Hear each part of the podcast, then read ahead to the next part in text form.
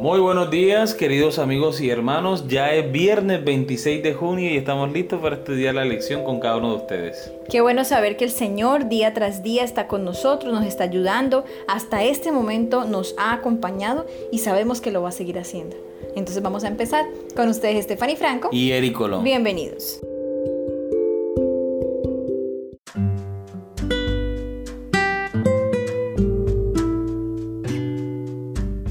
Para estudiar y meditar. Lee Elena de White El Camino a Cristo. Podemos comunicarnos con Dios. Páginas 93 a la 104. Hemos decidido compartir con ustedes unos pequeños apartes de esta lectura que está recomendada. La seguridad es amplia e ilimitada y fiel es el que ha prometido. Cuando no recibimos precisamente al instante las cosas que pedimos, debemos seguir creyendo que el Señor oye y que contestará nuestras oraciones. Somos tan cortos de vista y propensos a errar que algunas veces pedimos cosas que no serían una bendición para nosotros y nuestro Padre Celestial contesta con amor nuestras oraciones dándonos aquello que es para nuestro más alto bien, aquello que nosotros mismos desearíamos si alumbrados de celestial saber pudiéramos ver todas las cosas como realmente son. Cuando nos parezca que nuestras oraciones no son contestadas, debemos aferrarnos a la promesa porque el tiempo de recibir contestación vendrá seguramente y recibiremos las bendiciones que más necesitamos. Por supuesto, pretender que nuestras oraciones sean siempre contestadas en la misma forma y según la cosa particular que pidamos es presunción. Dios es demasiado sabio para equivocarse y demasiado bueno para negar un bien a los que andan en integridad, así que no temáis confiar en Él. Aunque no veáis la inmediata respuesta a vuestras oraciones, confiad en la seguridad de su promesa, pedid y se os dará. No hay tiempo o lugar en que sea impropio orar a Dios. No hay nada que pueda impedirnos elevar nuestro corazón en ferviente oración. En medio de las multitudes de las calles o en medio de una sesión de nuestros negocios, podemos elevar a Dios una oración e implorar la divina dirección. Donde quiera que estemos, podemos estar en comunión con Dios. Debemos tener abierta de continuo la puerta del corazón e invitar siempre al Señor Jesús a venir y morar en nuestra alma como un huésped celestial. Muy bien, continuamos con la lección. El ojo natural no puede nunca contemplar la gracia y la belleza de Cristo. La iluminación interior, obra del Espíritu Santo, que revela al alma su real impotencia, su condición desesperada, desprovista de la misericordia y el perdón del que cargó con el pecado, de la total suficiencia de Cristo es lo único que puede capacitar al hombre para discernir la infinita misericordia, el inconmensurable amor, la benevolencia y la gloria de Jesús. Alza tus ojos, página 153. Habría que aprender de memoria algunas porciones de la Biblia, incluso capítulos enteros, para repetirlos cuando Satanás aparece con sus tentaciones. Cuando Satanás trata de conducir la mente para que piense en cosas terrenales y sensuales, la forma más eficaz de resistirlo es decir, escrito está. Mente, carácter y personalidad, tomo 2, página 661. Muy bien, hemos llegado a la sección de las preguntas. Preguntas para dialogar. ¿Qué papel juega la realidad del libre albedrío en todas nuestras decisiones en lo relacionado con la fe y la obediencia? Aunque muchos aspectos escapan a nuestro control, tenemos libertad de elección con respecto a las cosas cruciales, las que pertenecen a la vida eterna. ¿Qué estás haciendo con el libre albedrío que Dios te ha dado? ¿Qué tipo de decisiones espirituales estás tomando? Yo creo que esas preguntas son bastante importantes y creo que es algo que deberíamos todos los días cuestionarnos personalmente, porque creo que el libre albedrío es un gran regalo que Dios nos dio. Podemos nosotros decidir qué hacer. Y cuando nosotros decidimos qué hacer, creo que lo que quiere es que podamos adorarlo y amarlo por voluntad propia.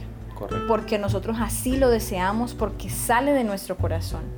Ahora, como estamos contaminados con pecado, lo que necesitamos hacer es acercarnos a Dios y pedir que limpie nuestro corazón para que nuestro corazón sienta la necesidad de Él. Porque lastimosamente tendemos a dejarlo, tendemos a alejarnos de Dios, tendemos a buscar el mal. Entonces creo que es bueno que siempre nos expongamos a la presencia de Dios para que nuestro corazón cada vez más lo llame, cada, cada vez más lo busque. Sí, amor, yo pienso que lo más sabio que nosotros podemos hacer con nuestro libre albedrío es entregarlo a las manos de Cristo. Porque como tú decías hace un momento, nuestra naturaleza es pecaminosa. Por más que querramos, no vamos a tomar decisiones correctas, porque siempre va a estar nuestra naturaleza pecaminosa sugiriéndonos otras cosas. Es por eso que con cada decisión que nosotros tomemos debemos someter nuestra voluntad, nuestros deseos, nuestros anhelos eh, en las manos de Cristo y Él nos ayudará a tomar las mejores decisiones. Mira lo que le pasó a Eva. Por dejarse llevar por sus anhelos, por sus percepciones. Su curiosidad. Su curiosidad, su ambición, ¿por qué no? Porque ella quiso ser como Dios no tomó la decisión correcta. ¿Y cuánto sufrimiento trajo esa decisión a su vida? Prefirió creerle a un recién conocido porque apenas estaba conociendo a este animal que le estaba hablando. Exactamente. Entonces lo más importante que nosotros debemos hacer con nuestro libre albedrío es entregárselo al Señor Jesucristo porque eso es lo que Él nos pide. Dame, hijo mío, tu corazón, es decir, tu mente, nuestra capacidad de tomar decisiones hay que ponerlas en las manos de Dios y termina el texto bíblico diciendo, Proverbios capítulo 23, versículo 26, miren tus ojos por mis caminos. Amén. Bien, vamos con la segunda pregunta. Piensa en el papel que el sábado puede y debe desempeñar en términos de darnos un tiempo a solas con Dios. ¿De qué manera guardar el sábado te protege de estar tan atrapado trabajando y haciendo cosas que no pasa suficiente tiempo con Dios? ¿Cómo puedes aprender a hacer del sábado la bendición espiritual para la cual fue creado? Yo pienso que el sábado es crucial. Si nosotros como adventistas no tuviéramos el sábado, seríamos como cualquier otra persona que se afana con el trabajo todos los días, todo el día, sin descanso. El sábado es un oasis en el tiempo. Debe ser un oasis. Debe ser un oasis. ¿Y cómo aprovechamos el sábado? No sé, de pronto en esta cuarentena como no estamos yendo a la iglesia, como de pronto ya no estamos utilizando la ropa de sábado, a veces perdemos la percepción de la santidad del día del Señor. Porque el día sábado está revestido de una doble bendición. El Señor lo bendijo y lo santificó. El Señor asiste a cada hogar donde su palabra, donde su nombre es invocado. Amén. Y muchas veces nosotros como estamos en la casa, hacemos el culto de la forma más informal en pijama, acostado. En pantaloneta, en sandalias o chancletas, como dicen en algunos sin lugares. Bañar. Tal vez sin bañar, ¿cierto? Con la misma ropa que se acostó el día anterior. En fin.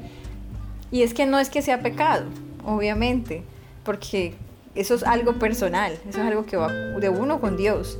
Pero es como tú decías, amor, esa importancia, esa solemnidad que tiene el sábado como que se pierde, como que se extravía por ahí porque queda como un día cualquiera en que no tienes que estudiar ni trabajar ni hacer más nada.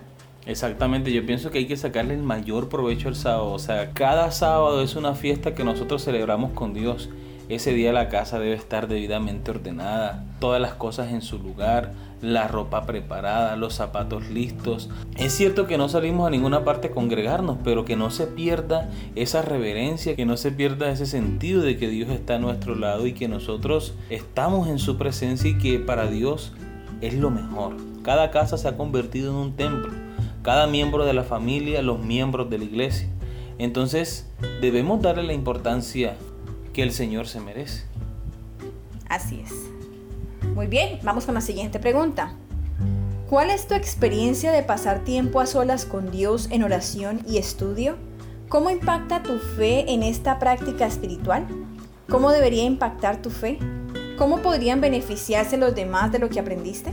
Es evidente, amor, y hemos comprobado que el mejor tiempo para estar en comunión con Dios es en las primeras horas de la mañana. Sí, definitivamente. Porque olvídese que usted en el resto del día va a sacar tiempo. Bueno, nosotros que trabajamos en clase y estamos en clase todo el tiempo, salimos de una clase y entramos a la otra, eso es difícil que nosotros vamos a sacar tiempo para buscar la presencia del Señor porque estamos en tantos afanes, ¿cierto? Terminamos una clase, hay que calificar exámenes, hay que subir notas. Y es que aunque hacemos devocional con los chicos, eso es una meditación en comunidad, ahí con ellos pero la reflexión personal es la que es buena hacerla en las primeras horas de la mañana, la que justamente mencionas. Ese encuentro personal con Dios es el que lo hace crecer a uno espiritualmente. Y nosotros debemos sacar ese tiempo especial. Es posible que de pronto usted goce de más tiempo en la casa, ¿cierto? Y que usted pueda sacar en el transcurso de la mañana una hora, hora y media, ¿cierto? Para meditar. Pero otras personas no pueden hacer eso. Y es que algo muy importante tener en cuenta, amor, que de pronto la persona pueda sacar tiempo durante la mañana, pero ese tiempo no siempre es estable. Entonces hoy pudo, pero mañana no pudo, mañana toca por la tarde porque en la mañana se O tiene que pararse porque tiene que voltear el arroz, porque está lavando. alguien más te llama, una llamada de teléfono, un mensaje de WhatsApp. No es lo mismo. En fin, van a haber distracciones mil durante el día. En cambio, si tú te levantas en las primeras horas de la mañana, 4 o 5 de la mañana, y toda esa hora estás estudiando, creo que probablemente hay menos posibilidades de que alguien te llame o te distraigan. Y eso le da un poco de solemnidad al asunto, ¿cierto? El Señor ve nuestra intención. El Señor dice, mira, este hijo mío tiene toda la intención de comunicarse conmigo. Y se esfuerza, porque sabe que madrugar no es fácil. Exactamente, muy bien. Vamos a la siguiente pregunta, amor. ¿Cuáles son algunos de tus versículos de memoria preferidos? ¿Qué es lo que te gusta de ellos? ¿Por qué ha sido una bendición memorizarlos? A mí me gusta mucho, el ángel de Jehová acampa alrededor de los que le temen y los defiende. Amén. Siempre cuando, bueno, cuando yo era niño, siempre me acordaba de ese versículo porque le he tenido mucho miedo a la oscuridad desde niño. No sé si a ustedes les ha pasado que a veces ven sombras de personas y realmente lo que era una toalla colgada o una camisa colgada. Y yo era muy temeroso y yo siempre repetía el ángel de Jehová acampa alrededor de los que le temen y los defiende. Y hay un coro que dice, no me siento solo, solo, solo, solo, solo, porque el ángel de Jehová que a mi lado está, acampa alrededor y me defenderá. Entonces ese, ese coro y esa promesa bíblica hacían que yo estuviese tranquilo, que yo estuviese en paz. Y ya cuando estuve grande en la universidad, que hacía falta el dinero, que había escasez, yo siempre recordaba, Dios proveerá. Así como proveyó el cordero para el sacrificio con Abraham, también proveerá lo que yo necesito para mis cosas diarias. Amén. En mi caso, por ejemplo, una de mis citas favoritas y que le mencionaba a mi esposo hace un momento y que la he usado bastante es justamente el que hablaba el día de ayer, el Salmo 4.8 que es que en paz me acostaré y asimismo dormiré, porque solo tú, oh Jehová, me haces vivir confiada. En ocasiones creo que muchas mujeres sufrimos de eso, que cuando vamos a dormir tenemos todas las preocupaciones ahí en nuestra mente fresquitas. Y vamos a dormir y estamos pensando en mil cosas. Igual que nosotros los hombres. Ah, no creo tanto. Pero nosotros las mujeres sí estoy segura que muchas que me estarán escuchando pueden coincidir conmigo que uno se acuesta y empieza a pensar en lo que hay que pagar, empieza a pensar en lo que hay que entregar de trabajo, en lo que hay que hacer del estudio y en diferentes cosas que hay en nuestra vida diaria y no, podemos concebir el sueño fácilmente porque tenemos que pensar en mil cosas y justamente es la hora de resolver según nosotras todas esas situaciones. Pero cuando me he sentido así tan cargada y tan estresada, he repetido ese salmo en varias ocasiones, me ha tocado sentarme a orar, repetirlo al Señor y reclamarle esa promesa porque Dios nos, nos ha dado justamente las promesas para que las reclamemos, para que en su nombre podamos decir, tú has prometido, Señor, por favor. Entonces justamente cuando reclamamos las promesas, el Señor mira con agrado nuestro corazón, sabe que estamos pidiendo por esa promesa y Él cumple y nos da la tranquilidad. También me gusta mucho eh, la cita de Jeremías 32, versículos 17 y 27.